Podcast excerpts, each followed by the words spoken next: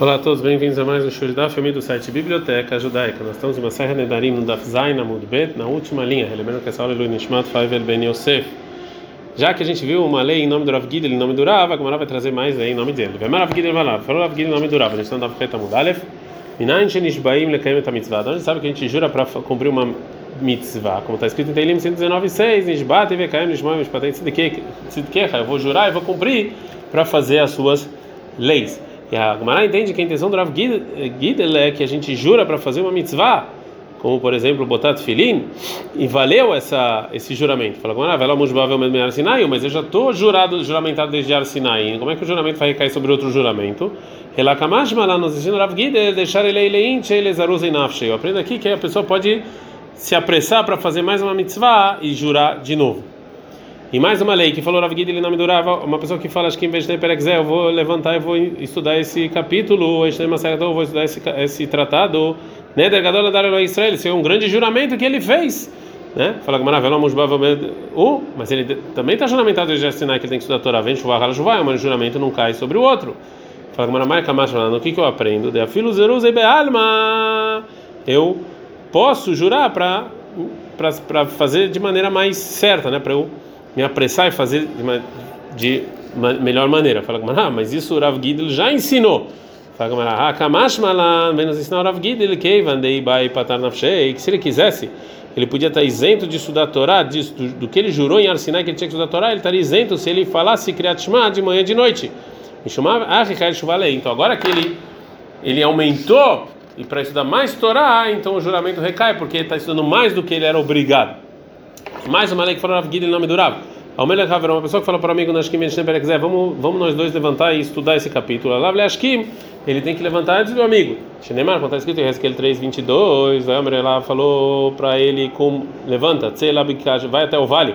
Eu vou falar com você. Ele saiu para o vale, vem Nesham, com Hashem, e Deus já estava lá. Então a pessoa tem que ir antes. É, Amaravios, você falou Ravios, Nidu Bachalom. Uma pessoa aqui excomungaram ele no sonho, ele precisa de 10 pessoas para anular essa excomungação. Veio detano leilcheta.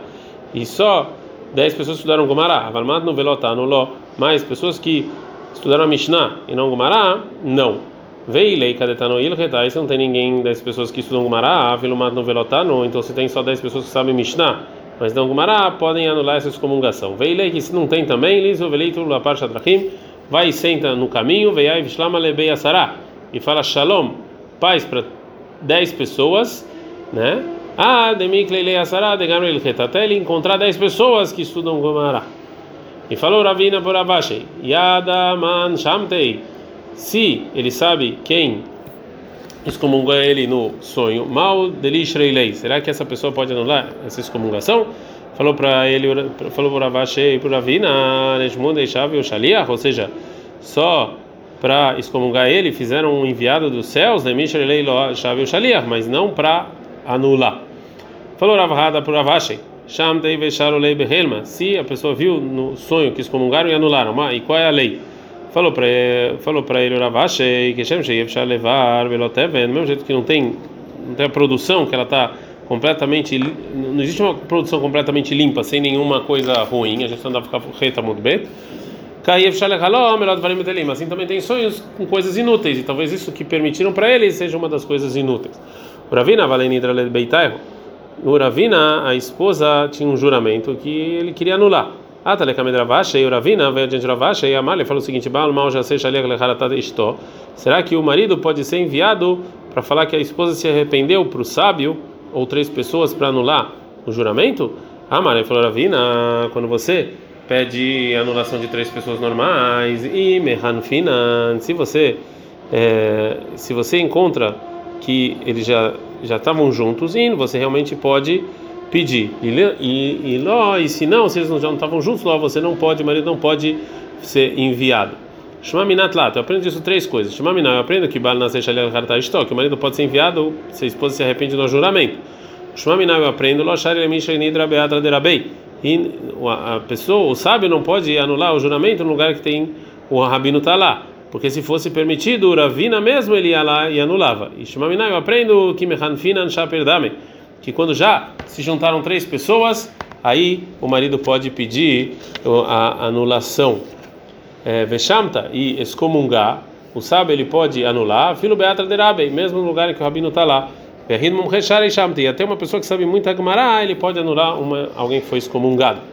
Já que a gente aprendeu anteriormente que a pessoa que fala o nome de Deus em vão, ele tem que ser excomungado. Agora Agmará vai falar a pessoa, quão bom é a pessoa que toma cuidado com isso. Falou Rabi Shimon Barzavid, falou Rabi Yitzhak Bartavla, falou Rabi Hia Aricha Debei, da Yeshiva do Rabi, Yacha, falou Rabi Zeira, falou Rabi Eliezer em nome do Rabi Hanina, falou Rabi Meyasham em nome do Rabi Yehuda Barilai. Maidertiv, qual a intenção do versículo em Malachi 3:20? Vezarcha lachem reishmi, e vai o sol vai subir para vocês terem medo do meu nome.